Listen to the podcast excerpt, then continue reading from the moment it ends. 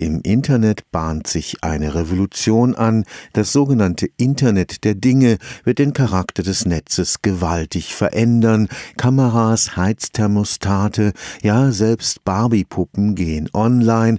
Das bedeutet nicht nur eine gewaltige Zunahme des Datenverkehrs, auch die Sicherheit im Cyberspace wird darunter leiden. Im Oktober 2016 wurden die Webseiten von Twitter, Spotify und PayPal durch 100.000 tausende gehijackte Webkameras eines chinesischen Herstellers lahmgelegt. Auf der Elektronikmesse in Las Vegas Anfang Januar wurden sie vorgestellt, Duschköpfe, die mit dem Internet verbunden sind.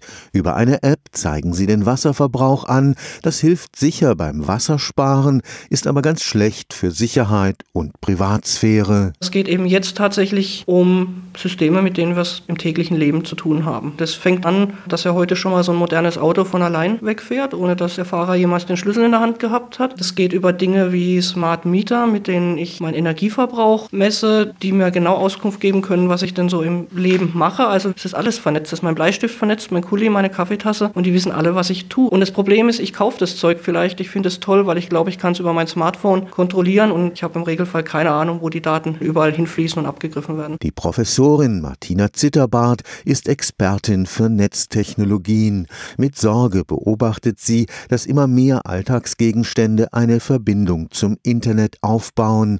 Cyberkriminelle können diese nur allzu leicht unter ihre Kontrolle bringen. Man versucht sie schon auch kryptografisch zu sichern und die Frage ist eben, wie ich das machen kann. Gerade am Beispiel von Videokameras haben wir es ja auch gesehen. Ich kann die auch ausnutzen, um verteilte Angriffe zu fahren und Systeme an ihrer Arbeit zu hindern. Das Problem, auf den Kleinstcomputern der Internetduschköpfe oder Kameras läuft keines der gängigen Sicherheitsprotokolle. Es kommt erschwerend dazu, dass diese Komponenten von Herstellern gebaut werden, die gar keine IT Affinität haben, sondern die wollen irgendwie eine Kamera irgendwo hinstellen. Das heißt, die programmieren Dinge rein, die oftmals ganz einfache Sicherheitslücken haben, weil einfache Passwörter überall benutzt werden. Das System hat typischerweise Zugänge, mit denen auch der Hersteller zu Wartungszwecken oder sowas drankommt. Das heißt, man muss einfach auch sehr, sehr, sehr viel sorgfältiger sein. Aber das ist natürlich schwierig, wenn ich Pfennigartikel verkaufe. Stefan Fuchs, Karlsruher Institut für Technologie.